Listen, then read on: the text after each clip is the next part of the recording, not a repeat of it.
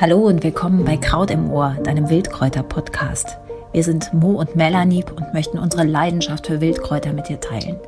Dazu interviewen wir großartige Menschen und erzählen dir spannende Geschichten und Geheimnisse rund um die Pflanzen. Mach mit uns eine Reise, die dich verwandelt. Heute feiern wir eine Premiere bei Kraut im Ohr. Wir durften zum zweiten Mal einen Gesprächspartner einladen, der unserem noch frischen Podcast-Jahr mit majestätischem Glanz versehen wird. Denn seine Hoheit hat eine weitere Amtszeit erhalten. Unser Baumkönig Nikolaus Fröhlich darf ein weiteres Mal sich seinem Herzblutthema, dem Wald, widmen. Die Baum des Jahres, Dr. Silvius Wodarts Stiftung, hat ihn erneut mit dieser Ehre ausgezeichnet. Und 2021, vielleicht erinnert ihr euch, gehörte alle Aufmerksamkeit der vielleicht eher oft im Schatten befindlichen Stechpalme. Aber genau darum geht es beim Baum des Jahres zu zeigen, wie Bäume und Menschen einen Kreislauf bilden, zusammengehören und eben selbst stachelige Gesellen wie dem Ilex, der Stechpalme, zu ihrem Recht verhelfen. In diesem Jahr, also 2022, dem noch jungen Jahr, setzt die Majestät noch einen drauf. Nikolaus tritt nochmals an und hat einen Baum im Gepäck, der ein alter Bekannter ist, aber doch immer wieder neu und aufregend daherkommt. Und wieso und warum und welcher Baum dieses Jahr zu neuen Ehren kommt, das verraten wir jetzt bei einer neuen Folge bei Kraut im Ohr, deinem Wildkräuter-Podcast. Ja, hallo Nikolaus, ähm, toll, dass du nochmal bei uns im Podcast zu Gast bist. Äh, wir starten mal mit einer Einstiegsfrage. Wenn deine aktuelle Stimmung ein Wetter wäre, welches wäre das? Also erstmal freut mich natürlich unglaublich wieder dabei zu sein und ich bin ganz gespannt, wo wir heute thematisch überall hindern gehen. Und Wetter, äh, Wetter ist ein gutes Thema, weil bei uns liegt jetzt hier im Allgäu schon ziemlich viel Schnee. Irgendwie, ja, äh, die Stimmung, ich würde fast sagen, das passt perfekt, weil es ist draußen, wenn man draußen ist, so unglaublich ruhig und äh, das ist auch meine Stimmung gerade ganz entspannt. Wie war denn dein erstes königliches Jahr? War es so, wie du das erwartet hast oder war es ganz anders? Und wie war es überhaupt? Ja, da, da passt jetzt das schon wieder, weil es erstaunlich ruhig auch war dieses Jahr. Natürlich äh, krisengeprägt und fast erwartungsmäßig ruhig. Ähm, aber trotzdem hatte ich sehr viele Eindrücke und tolle Erlebnisse, äh, die, die mir das Jahr auf jeden Fall also ähm, über sehr gut getan haben. Und ich habe mich sehr darüber gefreut, auch über dieses ruhige Jahr. Und äh, die Ruhigkeit des Jahres selber hat auch ein bisschen mit zu verantworten, dass ich nochmal den Titel tragen darf, weil die Stiftung einfach gesagt hat, ähm, es sind viele Dinge nicht so passiert, wie hätten sein sollen und deswegen darf ich nochmal König sein. Und so freue ich mich natürlich aus dem ruhigen Jahr in ein vermutlich ebenfalls relativ ruhiges Jahr überzugehen. Sehr schön. Aber eigentlich ist es ja so, dass du ähm, mit diesem Ehrenamt auf die Lage der Wälder und auch eben äh, auf die Bäume insbesondere aufmerksam machst. Und ähm, ja, der Baum, den du jetzt promotest, ist ja eine echte Majestät. Magst du verraten, um wen oder was es sich handelt? Ja, das ist tatsächlich sehr wahr. Man sagt auch die Mutter des Waldes, die Rotbuche, also unsere heimische gewöhnliche Buche könnte man auch sagen. Ähm, sie ist der häufigste Laubbaum, den wir haben und damit auch sicherlich der bekannteste Laubbaum. Genau, denke ich, jeder, bei jedem Waldspaziergang, in fast jedem Wald wird man ihr begegnen und ähm, sie ist ja auch sehr charakteristisch mit der sehr glatten Rinde. Und äh, daher ist sie tatsächlich sehr bekannt, aber wie du schon angedeutet hast, ist sie auch ähm, mit sehr vielen Dingen versehen. Sie hat sehr viele Eigenschaften, die jetzt vielleicht nicht ganz so bekannt sind und gerade natürlich mit Klimawandel und vielen anderen Dingen, die im Umbruch sind, äh, ist es gut, über sie zu sprechen und an sie zu denken. Genau, wir kommen da noch äh, auf die Eigenschaften sicher zu sprechen. Vielleicht äh, vorab, sie war schon mal Baum des Jahres und äh, sie ist also tatsächlich doppelt jetzt gekürt worden. Warum? Weil sie eben so viele Eigenschaften hat, die vielleicht eine Stechpalme nicht so hat oder wie kam es dazu? Ja, äh, die Wahl natürlich, die läuft über das Kuratorium Baum des Jahres und da sind verschiedene ähm, Vereine drin, Stiftungen und auch äh, forstliche Vereinigungen und auch zum Beispiel äh, die Deutsche Dendrologische Gesellschaft. Ja, genau. Die haben sich gemeinschaftlich dazu entschieden, dass die Rotbuche nochmal Baum des Jahres sein soll. Sie war es zuletzt 1990 als zweiter Baum nach der Stieleiche und hat jetzt eben nach 30 Jahren durchaus äh, wieder das Recht verdient, Baum des Jahres zu sein. Vielleicht, bevor wir nochmal auf den Baum konkret zu sprechen kommen, ähm, das ging eben vielleicht zu kurz für die Menschen, die ähm, letztes Jahr noch nicht zugehört haben. Vielleicht magst du ganz kurz nochmal ähm, erklären, wer die Baum des Jahres Stiftung ist, was sie macht und was du eigentlich als Baumkönig ähm, zu tun hast und eben, ja, klar, warum es ruhig ist, das können wir uns dann wahrscheinlich denken, ähm, weil du eigentlich ja als Aufgabe viele Pressetermine hast und wenn keine Veranstaltungen stattfinden, gibt es eben auch keine Pressetermine. Aber vielleicht gehen wir nochmal zurück zu mhm, ja. der eigentlichen, dem Alltag eines Baumkönigs. Gern. Also, äh, um mich direkt vorzustellen, Nikolaus Fröhlich, deutscher Baumkönig 21 und 22. Und ich wurde ausgewählt von der Stiftung Baum des Jahres, die auch den Baum des Jahres jedes Jahr eben ausruft der aber von einem ganzen Kuratorium gewählt wird. Die Stiftung selber wurde von Dr. Silvius Vodarts ins Leben gerufen und 1989 wurde das erste Mal in Deutschland ein Baum des Jahres ausgerufen. Dabei geht es schlichtweg darum, ähm, jedes Jahr einen Baum besonders im Fokus zu haben, seine besonderen Eigenschaften hervorzuheben und eben auch seine Bedeutung für äh, Deutschland, für den Menschen und für die Umwelt allgemein ein bisschen hervorzuheben. Und äh, bisher wurden immer, also es wurde jedes Jahr eben dieser Baum gewählt und es waren bisher jedes Jahr war es ein anderer Baum. Wir hatten bisher noch keine Wiederholung und eben jetzt zum ersten Mal mit der Rotbuche. Und äh, es ist jedes Jahr spannend, welcher Baum es wird und aus welchen Gründen äh, es ein Baum werden kann. Und äh, für die Majestät jedes Jahr, also bisher waren es ja immer Damen, die Königinnen waren. Und ähm, ich denke auch für meine Vorgängerin war es immer sehr spannend, diesen Baum dann über dieses ganze Jahr zu ergründen und natürlich immer wieder was Neues zu erfahren. Und meine Aufgabe, beziehungsweise auch die von meinen Vorgängerinnen natürlich, ist die Öffentlichkeitsarbeit auftreten bei Veranstaltungen, zum Beispiel bei der Grünen Woche, oder äh, ich war jetzt auch bei, bei Kindergärten und Grundschulen und habe da dann mit den Kindern gepflanzt, den Kindern ein bisschen näher gebracht, um was es da eigentlich äh, geht bei, bei diesem Baum. Und das ist eine sehr, sehr spannende, sehr schöne Aufgabe, bei der man viele Leute kennenlernt und auch Organisationen und so ein bisschen Einblick hinter die Kulissen der Forstwirtschaft bekommt und natürlich auch politisch. Wie ist denn da dein Eindruck? Also ich meine, Corona hat ja äh, viele Menschen zum einen in die Wälder gebracht, äh, zum anderen aber äh, auch eine vielleicht noch größere Naturentfremdung zutage gefördert. Wie erlebst du gerade die Kleinen im Hinblick auf Bäume pflanzen?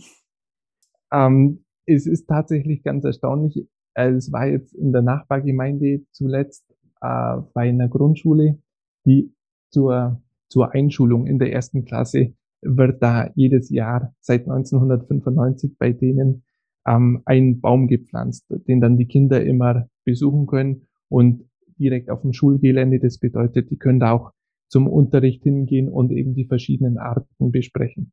Und ich war tatsächlich sehr erstaunt, wie viel die Kinder schon gewusst haben und welche guten Fragen sie auch gestellt haben. Also äh, ich war wirklich fasziniert und habe mit denen eine Dreiviertelstunde äh, ich sag mal, Unterricht gemacht und mit Fragen und Antworten. Und dann haben wir dem, das Bäumchen gepflanzt. Das war tatsächlich ein Weißdorn, also auch nicht ein klassischer Baum, sondern eher ein Kleinbaum oder Großstrauch. Und äh, dann haben wir zum Schluss noch Laub an, an also ausgelegt um das Bäumchen herum. Ähm, und das war eine ganz tolle Aktion und alle waren äh, dabei und haben sich gefreut. Ja, also was die Jugend angeht, jetzt in diesem speziellen Fall äh, ganz hervorragend, bin ich sehr begeistert. Aber es ist natürlich auch äh, dann in, in Kontrast zu politischen Veranstaltungen oder naja, wenn man sagt, wenn ich jetzt sage, äh, ich sage mal einen größeren Anspruch an mein Publikum habe und sage, äh, ich möchte eine fachliche Diskussion haben, dann wiederum ist es ganz erstaunlich, wie sich das dann auch anders entwickelt. Also wo man erstaunlicherweise sehr verschiedene Sichtpunkte, ähm, Standpunkte auf das gleiche Thema hat. Das heißt, der Baum des Jahres wird eigentlich ein zunehmend, ja, fast, ähm, ja, ich will nicht sagen brisantes Thema, aber dadurch, dass ja die Wälder auch in so einem Stress sind, was sie für 30 Jahren tauchte das so langsam auf, Thema Waldsterben und so, aber jetzt sind es ja doch nochmal massivere Bedrohungen unter Umständen, die ja den ganzen Planeten betreffen, wird die Arbeit sicherlich auch eine überhaupt politischere. Also dieses nette, wir pflanzen mal ein Bäumchen, ist sicher ein Teil, aber ich glaube, die Wirkmächtigkeit nach draußen ist doch viel größer geworden, oder? Ja, es ist auf jeden Fall so, dass in den Medien der Wald zunehmend wieder in den Fokus gerät, jetzt nach dem äh, Waldsterben im äh, späten 20. Jahrhundert oder halt das war ja auch der Grund, warum überhaupt Silvius Wodatz die Stiftung ins Leben gerufen mhm. hat, das Waldsterben, eben auch durch die Säureeinträge, durch den Regen. Wir haben jetzt andere Probleme und andere Herangehensweisen an diese Dinge. Und ich persönlich als Baumkönig bin tatsächlich mehr eine Symbolfigur auch und gar nicht mal so, also ich sage immer, wir, wir im Prinzip, wir pflanzen immer nur symbolisch. Das ist tatsächlich so. Hm. Wir hatten auch schon andere Pläne, ist aber auch relativ schwierig, eben tatsächlich echte Pflanzung zu machen. Also in unserem privaten Wald machen wir natürlich echte Pflanzung und das macht mir die größte Freude. Aber die, ich als Baumkönig, da ist die, die Sache tatsächlich die, dass ich symbolisch vorhanden bin und damit auch Veranstaltungen ein bisschen mehr Wirkkraft und Pressewirksamkeit mitgebe. Und ähm, die Diskussion ist natürlich es ist wichtig, dass die Diskussion in die Öffentlichkeit gelangt. Die tatsächlich fachliche Diskussion ist aber noch wesentlich wichtiger, weil sie natürlich intensiver geht und die Leute involviert, die auch die Befähigung haben, Dinge zu ändern. Hm. Es, ist, es ist ja sehr spannend, wenn man überlegt, wie Gesellschaft und Politik sich immer so in einem Spannungsfeld befinden und das eine das andere beeinflusst. Und äh, da, da bin ich, denke ich, auch involviert. Und äh, das ist auch ein Punkt, äh, das, spannend, das spannendste Ereignis, ich denke, letztes Jahr war der Besuch beim, beim Agrarausschuss, beim Bund, also in Berlin waren wir da und haben die ganzen Leute getroffen von den verschiedenen Parteien, die eben diesen Ausschuss bilden. Und äh, es war am Tag des Baumes am 25. April die haben dann auch von uns kleine Bäumchen bekommen, also Robinien und äh, die Stechpalme eben den Baum letztes Jahr und den Baum vorletztes Jahr. Und dann hatten wir eben auch noch ein bisschen fachliches Gespräch. Und ähm, da hatte ich dann auch so das erste Mal das Gefühl, dass es richtig eine politische Tiefe auch hat, mein mhm. Amt und, ähm, und was überhaupt die Politik in diesem Feld bedeutet. Mhm. Ja, aber es ist natürlich wie Politik immer relativ langsam, möchte man sagen, und hochkompliziert. Ja. Aber vielleicht ist es deswegen ja auch ein guter Schachzug. Ähm, die Buche, die ja äh, eben auch eine, ja, einen langen Atem hat wahrscheinlich, äh, eben für dieses, äh, für diese Herausforderungen, vor denen wir stehen, auf dem Erdball nochmal in den Fokus zu rücken, oder? Ja, ähm, es ist eine ganz spannende Sache. Einerseits die, ähm, die Buche ist kein langlebiger Baum im eigentlichen Sinne. Okay. Also wenn man jetzt an, ist, ist es erstaunlich. Aber wenn man jetzt an die tausendjährigen Bäume denkt, die, die man so in Deutschland findet, tausendjährige Bäume sind meistens Eichen und Linden. Mhm. Die Buche, die wird 200 Jahre, vielleicht mal 300 Jahre. Die älteste Buche, die es überhaupt gibt, die ist in Österreich und die ist 550 Jahre. Und das ist wohl schon wirklich immens alt für eine Buche. Also es ist, ist ganz erstaunlich, die Buche, aber da kommen wir vielleicht später noch ein bisschen drauf auf den Charakter der Buche als Baum im Vergleich zu den anderen Bäumen. Um noch ein bisschen politisch zu werden, ähm, die Diskussion ist natürlich nicht nur eine ökologische und eine ästhetische im Wald, sondern es ist auch die Frage, wie nutzen wir den Wald und wie können wir die Buche nutzen, weil das Buchenholz an sich hat eben ganz andere Eigenschaften als Nadelholz. Buche ist als Bauholz unmittelbar nicht so geeignet tatsächlich und ähm, eher als Möbelholz, wobei es da auch nicht wahnsinnig beliebt ist, was ja auch nicht ganz berechtigt ist, die Unbeliebtheit.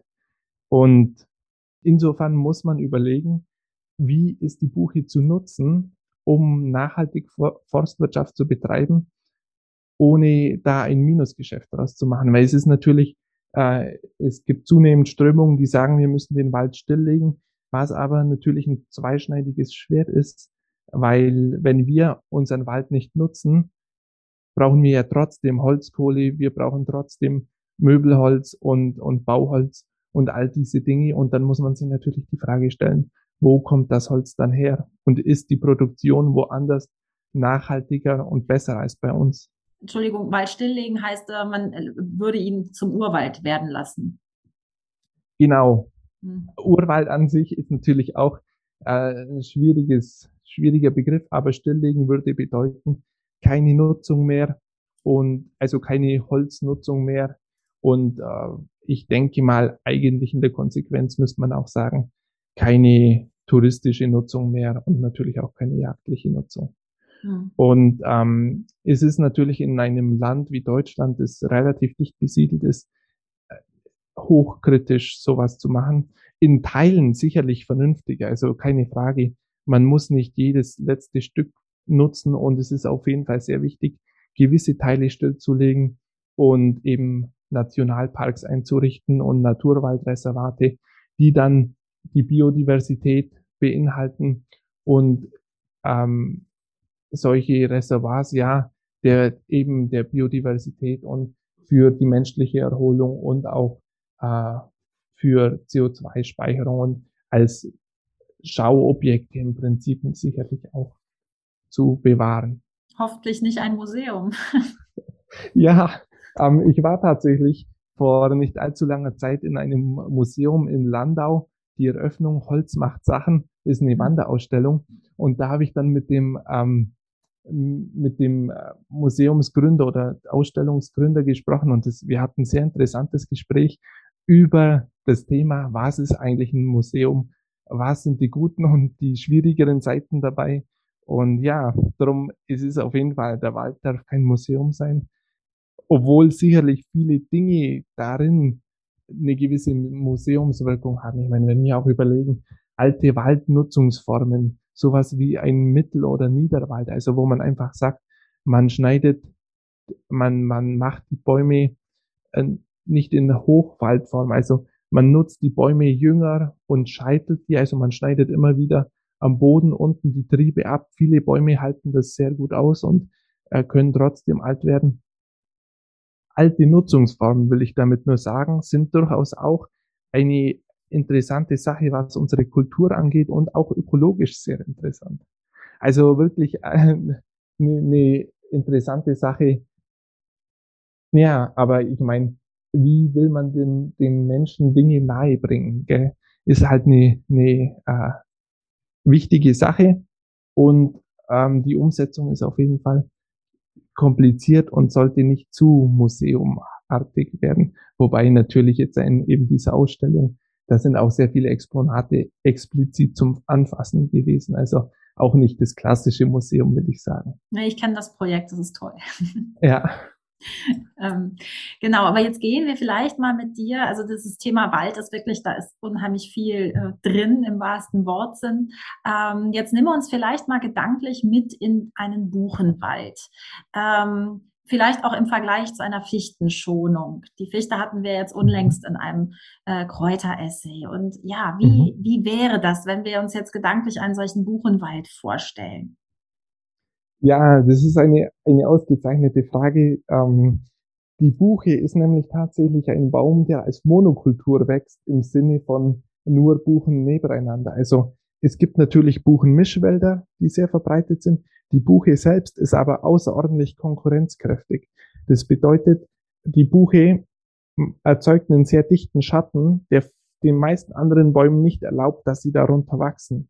Das bedeutet, die, die hat sozusagen Reinbestände und erzeugt dann teilweise auch einen, man sagt Säulenwald, glaube ich, oder Hallenwald, genau, wo dann einfach ein Baumstamm am anderen steht und dieses Blätterdach darüber und diese Säulenform und die glatte Rinde, die, die wirkt dann wirklich wie wenn da Betonpfeiler drin sind. Und eben äh, durch diesen Schatten gibt es auch nur sehr wenig Unterwuchs am, am Boden.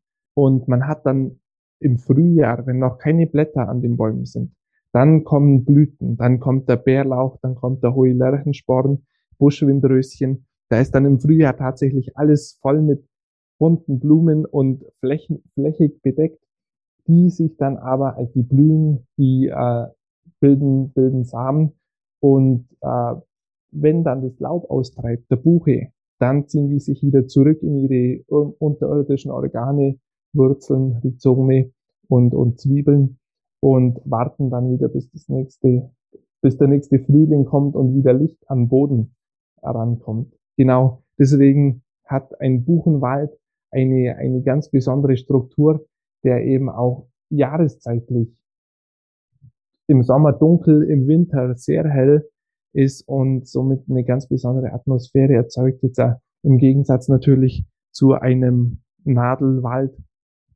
der das ganze Jahr über relativ dunkel ist und natürlich da nicht so diesen, ähm, diesen Unterschied drin hat. Wobei man muss auch sagen, je nachdem wie dicht ein Nadelwald wächst, sind da dann andere, andere, also Sträucher, gerade diese Heidelbeeren drunter.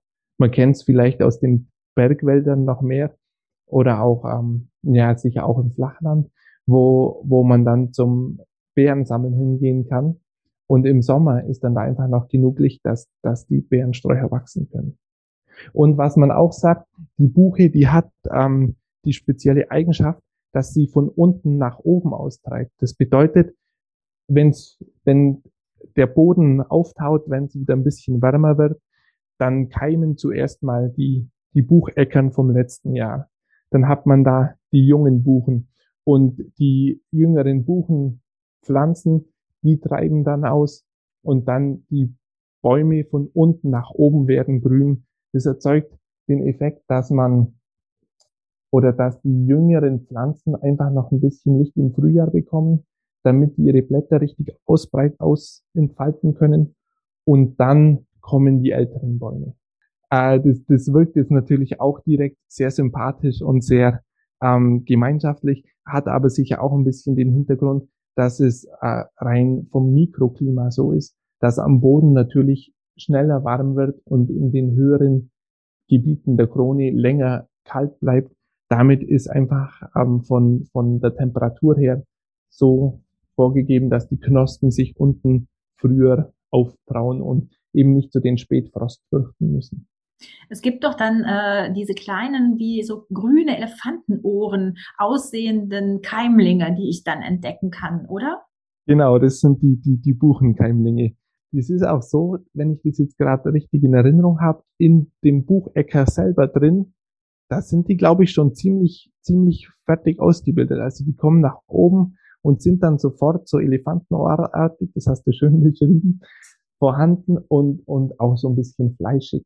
Und die kann man dann tatsächlich auch essen, habe ich gelesen. Mhm. Und auch die, die, ähm, die frischen, ausgetriebenen Blätter von älteren Buchen sind dann auch noch zu verwenden und müssen wohl einen angenehmen Geschmack haben. Äh, ich habe es schon mehrfach ausprobiert. Äh, es mhm. ist irre, wie zitronig junge Buchenblätter schmecken ähm, und auch wie fantastisch das Licht sich darin bricht, weil das halt so dieses absolut frische Frühlingsgrün hat. Dieses Blatt ganz zart, ganz mhm. jung und ganz zitronig. Und ähm, wer mag, kann eben ein ähm, Buchenblätterlikör aufsetzen. Also das äh, funktioniert mit den ganz jungen Blättern wirklich gut und ähm, hat ein ganz eigenes und besonderes Aroma. Also naja, schade, dass ich jetzt nicht direkt bei dir bin, sonst könnte man da gleich anfangen. Genau, und regelmäßige Podcast-Hörerinnen glauben auch, ich bin äh, mindestens Alkoholikerin, weil ich in je, fast jedem Track sage, ja, hier habe ich auch ein Likör. aber bei der Buche ja. macht es Sinn. Es ist ja aber auch so, ich meine, dieses Grün im Frühjahr, dieses Buchengrün, das wirkt schon ganz besonders. Also es ist erstaunlich. Genau, lass uns genau bei der Wirkung auch noch gerne ein bisschen verweilen. Äh, Menschen gehen ja jetzt zum Waldbaden in den Wald. Ich weiß nicht, was du von diesem Begriff hältst. Ähm, und äh, ja, gerade die Buche scheint da ja eine, auch eben aufgrund dieses Grüns äh, und des besonderen Grüns vielleicht auch eine besondere Wirkung zu haben ist sehr gut vorstellbar. Also ich meine, wenn man aufpasst draußen in der Natur, dann stellt man sehr schnell fest, dass es sehr viele unterschiedliche Grüntöne gibt und dass tatsächlich auch die Form des Blattes relativ viel Eindruck macht, oder? Also ich meine, wenn man so einen Baum ansieht, dann ist es ja nicht nur ein grüner Bausch, sondern man hat ja wirklich die Äste, die Äste jetzt bei der Buche, die ist auch alles relativ waagerecht aufgebaut, um möglichst viel Licht aufzufangen sind sie eben äh, in einer e oder etagig übereinander angeordnet. Und ich denke, es gibt ein, ein sehr harmonisches Bild und ein sehr geordnetes Bild auch. Wer Ordnung mag, der freut sich da natürlich mehr drüber, als wer Unordnung mag.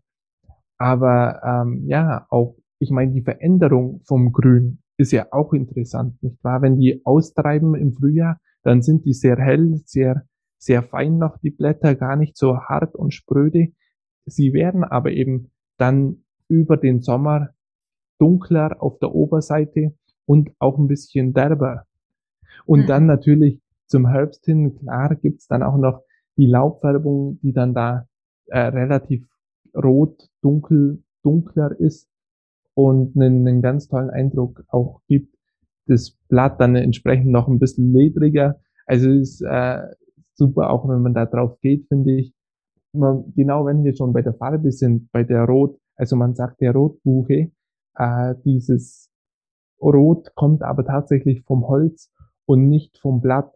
Man erkennt natürlich auch die Blutbuchen, also eine spezielle Form der Buche, die eben ganz dunkelrote, fast schwarze Blätter hat. Die sind auch gern verbreitet und äh, findet man auch in historischen Anlagen ist aber eben eine, eine äh, Form, die ist natürlich entstanden tatsächlich. Und es kommt damit daher zustande, dass Anthocyane, also rote Pigmente, damit drin sind, besonders stark und eben nicht abgebaut werden über den Sommer, beziehungsweise ähm, es, es gibt da, das sieht man vor allem bei, bei was sieht man es denn besonders gut? Ich meine, bei Ahorn sieht man das gut, dass die im Frühjahr rot auch austreiben können und das ist dann ein Sonnenschutzpigment. Mhm. Und im Fall der Blutbuche ist es so, dass es eben besonders viel von diesem äh, Pigment aufbaut und dann nicht mehr abbaut über den Sommer. Beziehungsweise nicht überlagert wird durch mhm. Chlorophyll, das einfach länger braucht, um aufgebaut zu werden. So äh, kommt die Blutbuche zustande und ähm, die auch äh, fantastisch ist, also rein optisch und ähm, vieler, vielerorts auch echt ich meine, wenn man in so einen Garten reinkommt oder in den Park und dann ist da ein wirklich roter, fast schwarzer Baum, ist, ist ja auch fantastisch anzuschauen. Gerade im Kontrast dann mit helleren Laubformen auch. Ähm, gehört die Buche zu deinen Lieblingsbäumen? Die, die Frage nach dem Lieblingsbaum ist natürlich äh, eine sehr schwierige. Ähm, die Buche gehört, die gehört auf jeden Fall auch mit zu meinen Lieblingsbäumen ich wurde mal gefragt äh, in einem anderen Interview nach, nach meinem tatsächlichen Lieblingsbaum. Das war noch zur Zeit der Stechpalme. Und äh, die Stechpalme war jetzt auch, waren tatsächlich, es, es ist unglaublich schwierig. Aber damals habe ich gesagt, es ist der Birnbaum, der mein Lieblingsbaum ist, weil er so unglaublich vielseitig ist. Und ich denke, ähm, die, die Buche hat aber auch durchaus Potenzial, äh, zum Platz eins aufzusteigen. Denn äh, sie ist ja nicht nur ein Holzlieferant und schön anzuschauen und ökologisch unglaublich wertvoll. Sie hat mit dem Bucheckern auch eine echte Ernährungs- äh, oder eine, eine, eine, Rohstofflücke, die sie da füllen kann. Denn die Bucheckern, die wurden tatsächlich auch genutzt früher. Ähm, einerseits also ähm, für die menschliche Ernährung. Man hat äh, roh sind sie zwar giftig einigermaßen, also leicht giftig. Aber wenn man sie röstet dann oder kocht, dann geht dieser Giftstoff verloren oder äh, wird unschädlich gemacht. Und insofern ist er auch für die menschliche Ernährung gar nicht mehr so schlecht und schmeckt wohl auch nicht schlecht. Und man kann auch Öl daraus pressen, weil der bis zu 40 Prozent aus Öl besteht. Und dieses Öl wiederum kann man zum Kochen verwenden oder als Kerzenöl. Ähm, Zeiten der Waldweide, als man noch die Schweine in den Wald getrieben hat, da war auch die Buche ähm, hinter der Eiche einer der wichtigen äh, Bäume für die Mast von, von Tieren dann, ja. Genau, das ist nämlich äh, auch die nächste Frage eigentlich gewesen. Von der Buche leiten wir ja sogar das Wort Buchstabe ab, äh, habe ich mal irgendwo gelesen, ähm, weil wir also weil früher praktisch die Runen aus, aus Buchenholz geschnitzt waren und äh, daraus sich dann die Buchstaben herleiten. Ansonsten hat Hildegard von Bingen, die wir ja auch immer sehr gerne zitieren, ähm, die Buche schon als Heilmittel gegen Fieber und Krämpfe ähm, empfohlen. Genau, die Geschichte der Buche als Nutz- und Heilpflanze ist nämlich eben sehr alt. Auch die Köhler haben sich ja der Buche mhm. bedient, oder? Ja, ähm, tatsächlich, sie ist natürlich, äh, wissen wir ja noch heute, ein unglaublich gutes Brennholz, eben durch die, die Schwere, durch das ähm, äh, dicht gewachsene Holz. Und ähm, die Köhler haben Holzkohle draus gemacht und es wurde auch für die Glasherstellung Pottasche gewonnen. Äh, bei der Verbrennung des Holzes bleibt natürlich die Asche übrig. Und wenn man die dann wieder aufkocht, also in Lösung bringt, äh, also mit Wasser verrührt, also kocht, bis kein Wasser mehr da ist, dann bleibt eben diese Pottasche übrig, ähm, die man dann nutzt, um den Schmelzpunkt von Glas zu senken, wenn ich das so richtig in Erinnerung habe. Diese, die Nutzung als für die Köhlerei und auch für die Glasherstellung und dann natürlich auch ähm, äh, für viele andere industrielle Dinge, ist natürlich aber auch ein Grund dafür, dass so viel entwaldet wurde zu mittelalterlichen und nachmittelalterlichen Zeiten. Wir können sagen, es ist gut, dass es, dass wir jetzt andere Energiequellen haben und nicht mehr so in diesen Massen auf die Buchen und Bäume zurückgreifen müssen. Ähm, aber dennoch nutzen wir natürlich gern für unsere Öfen das Buchenbrennholz, weil es so gut äh, verwendbar ist.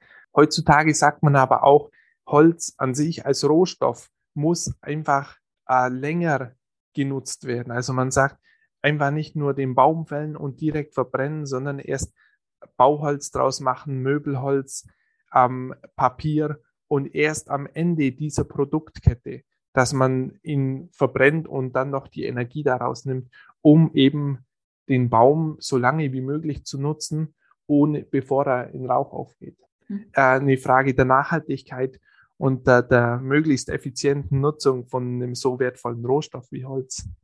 Genau, wir drehen uns gerade bei diesem Gespräch um, um das Thema Wald und Bäume immer eigentlich um diesen Dreiklang Ökologie des Waldes, Ästhetik, Erholung des Waldes und eben die ja auch wirtschaftliche Nutzung. Und es ist natürlich eben aber schon äh, eben zu, zu so vermeintlich romantischen Zeiten so gewesen, dass äh, die Wälder sehr intensiv genutzt wurden und äh, gerade die, eben die Buche wahrscheinlich auch mit zu, weil wir ja auch viel Buchenbestände historisch hatten, ne? oder? Mhm. Ähm, ja, sehr intensiv genutzt war ja, die, die Romantik, so sagt man ja, ist auch nur ein Produkt daraus, dass man sich aus der Realität hat flüchten wollen und eben hin zu einem, äh, zu einer vollkommeneren Welt, in der noch mehr in Ordnung ist und in der, äh, ja, alles ein bisschen eben romantischer war und nicht so äh, dem Nutzen unterworfen. Ich denke, es ist dieser Dreiklang, eben der auch die Nachhaltigkeit ausmacht, der ist zu erhalten und, und überhaupt die Balance zu finden. Das ist der wichtigste Punkt. Und die Buche als Rückgrat ähm, der, der Biodiversität im Wald muss natürlich auch eine wirtschaftliche interessante Art sein und bleiben, damit sie erhalten bleibt, weil jeder weiß, was nicht genutzt wird, das, das geht verloren und wenn es noch so schön ist. Ähm, und insofern ist die Industrie auch bestrebt, Buchenholz zu verwenden in ähm, auf nachhaltige Art und Weise, damit eben auch der Umwelt, äh, der, der Naturschutzaspekt erhalten werden kann.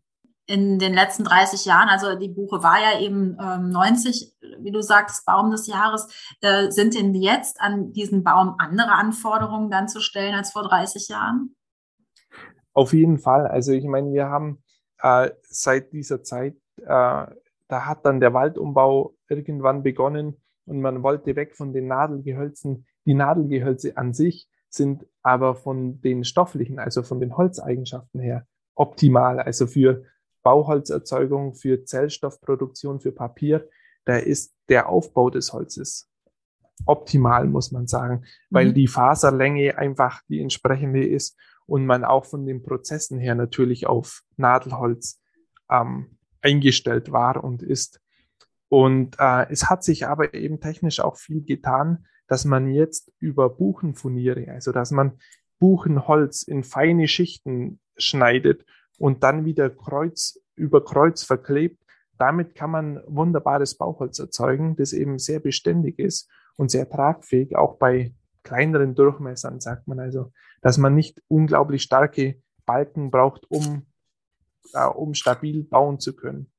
Also der technische Fortschritt seit 30 Jahren, der ist sicherlich enorm und ähm, dadurch entsteht auch für die Buche wieder äh, in großer, eine große marktliche Relevanz, was, was absolut positiv ist, weil ja im Waldumbau, wir müssen ja weg von den Nadelbäumen, eben weil die Fichte anfällig ist, was, was trocken und heiße Perioden angeht und weil natürlich da eine andere ökologische Prozesse ablaufen, weil Nadelbäume, die halten mehr Regenwasser ab vom Grundwasser. Also da wird mehr Wasser verdunstet und bleibt mehr Wasser in den Kronen hängen.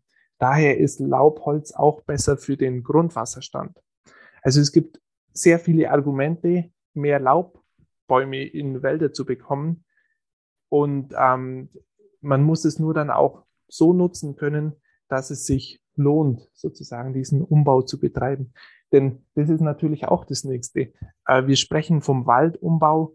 Das Beste ist es aber natürlich, wenn es passiv gut funktioniert, also dass wir eine Naturverjüngung haben, die dann auch schon entsprechend am Ort angepasst ist, genetisch und äh, die Umweltbedingungen so wahrnimmt. Ähm, es ist aber auch so, dass man bei einer Neupflanzung, also wenn ich keinen Wald mehr habe oder eine Rodung stattfand, also eine, ein Kahlschlag, nicht eine Rodung. Bei einem Kahlschlag, wenn dann kein Baum mehr dasteht, der Schatten spendet, vielleicht waren die Bäume krank oder gibt ja verschiedene Gründe, dann kann man zum Beispiel keine Buchen pflanzen, weil junge Buchen vertragen kein, kein starkes Sonnenlicht. Also die müssen sozusagen im Schatten aufwachsen. Mhm.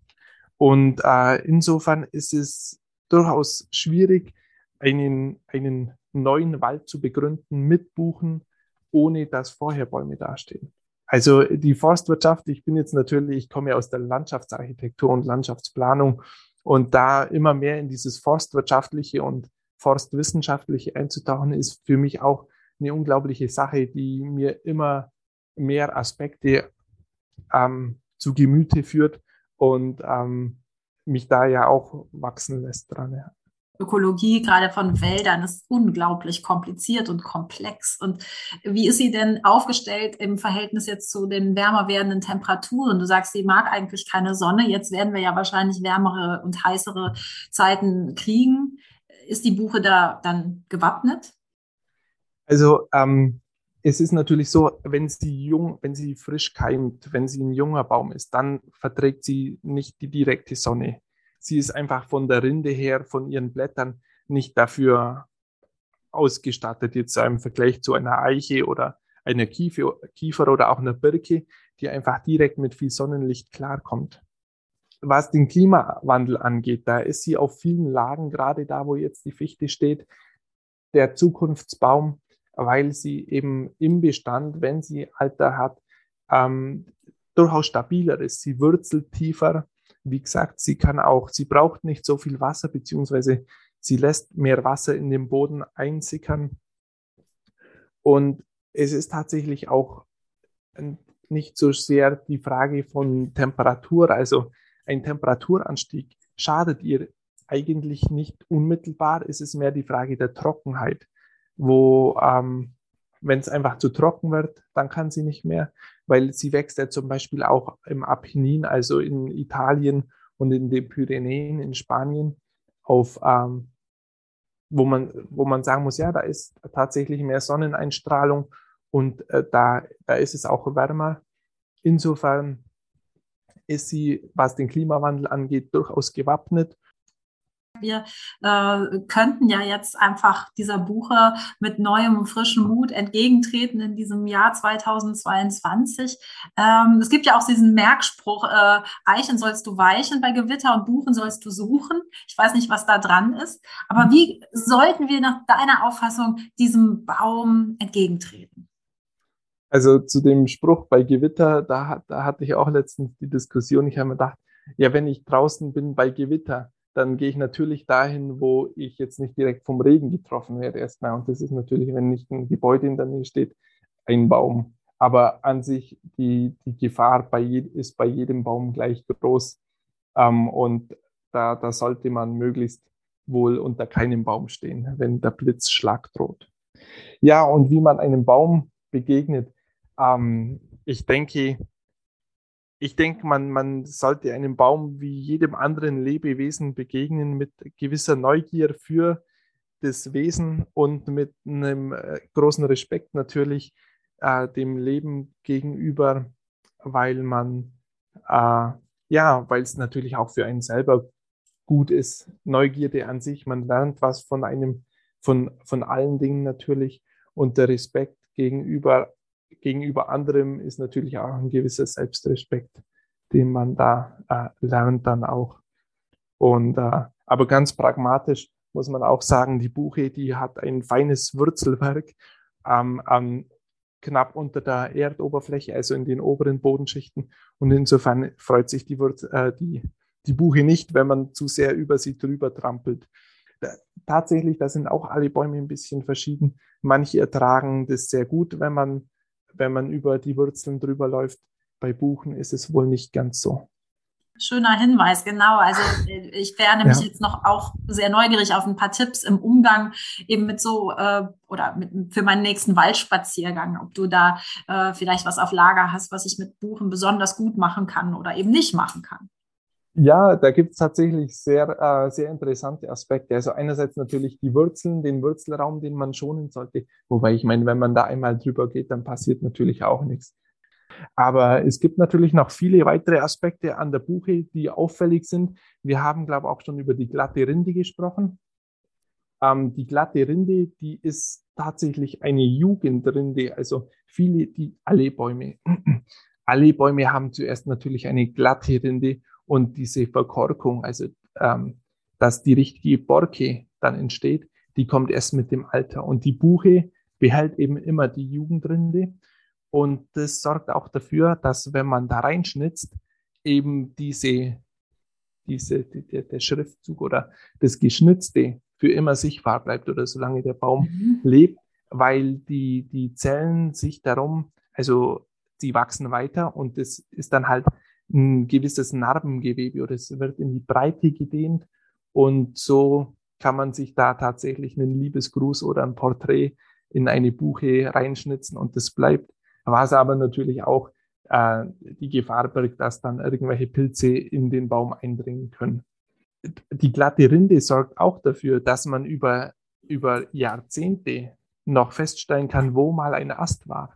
Also es ist vielleicht äh, jemand oder dir schon aufgefallen, wenn man eine Buche anschaut, am glatten Stamm entlang, dann sind da Augen drin. Mhm. Also es wirkt wie, wie Augen mhm. ganz, und da war eben einmal ein Ast. Und es kann sein, wenn der dann eben auf zwei Metern ist, dann war das ein Ast, der entstanden ist, als die Buche fünf Jahre alt war.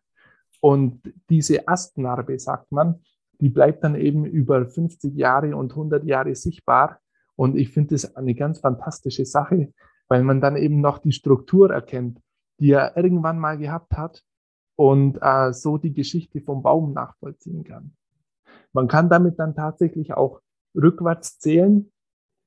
Also von oben nach unten sieht man dann immer die Abschnitte, ähm, wie viel er jedes Jahr gewachsen ist. Und dann kann ich auch, ohne den Baum zu fällen, zählen, wie alt der Baum tatsächlich ist. Also wenn ich gerade natürlich die durchgehende Achse finde für die, die ähm, dendrochronologische Bestimmung, wie man es so schön sagt, ist es dann durchaus sehr gut geeignet und eben auch spannend, ähm, so einen Einblick in die, in die Vergangenheit zu sehen. Spannend.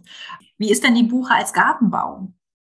Die Buche als Gartenbaum ist natürlich wunderschön wie überall anders. Man kann sie auch als Hecke schneiden, weil sie als Hecke schneidbar ist, also äh, wenn man das möchte. Aber sie wird natürlich groß. Ich meine, es gibt auch kleinere Formen und wie gesagt, man kann sie auch immer wieder zurückschneiden. Aber als Gartenbaum ist sie einigermaßen kompliziert, weil sie natürlich auch je nachdem, wo man wohnt, äh, können sie ja zu, zu trocken werden. Also dieses Waldklima tut ihr natürlich gut. Aber es gibt, wie gesagt, verschiedene Gartenformen, auch, auch mit, mit ähm, man sagt, farbenblättrige Buche. Also die hat dann ganz, ganz amüsant geformte Blätter. Und äh, insofern, wenn man einen großen, schönen Garten, also einen großen Garten hat und das Klima einigermaßen geeignet ist, dann ist auf jeden Fall die Buche da interessant. Und sie, sie kann äh, groß werden. Ähm, und das Laub, das dann fällt, ist tatsächlich auch nutzbar. Ähm, mir wurde erzählt, eine, eine ähm, Dame, die ihre Schildkröte in Buchenlaub überwintert. Also, weil Buchenlaub an sich ist recht pilzresistent und ich glaube sogar wirklich pilztötend. Und wenn man seine Schildkröte dann in Buchenlaub packt und in den Kühlschrank stellt, dann bleibt die Schildkröte wunderbar frisch, bis sie im,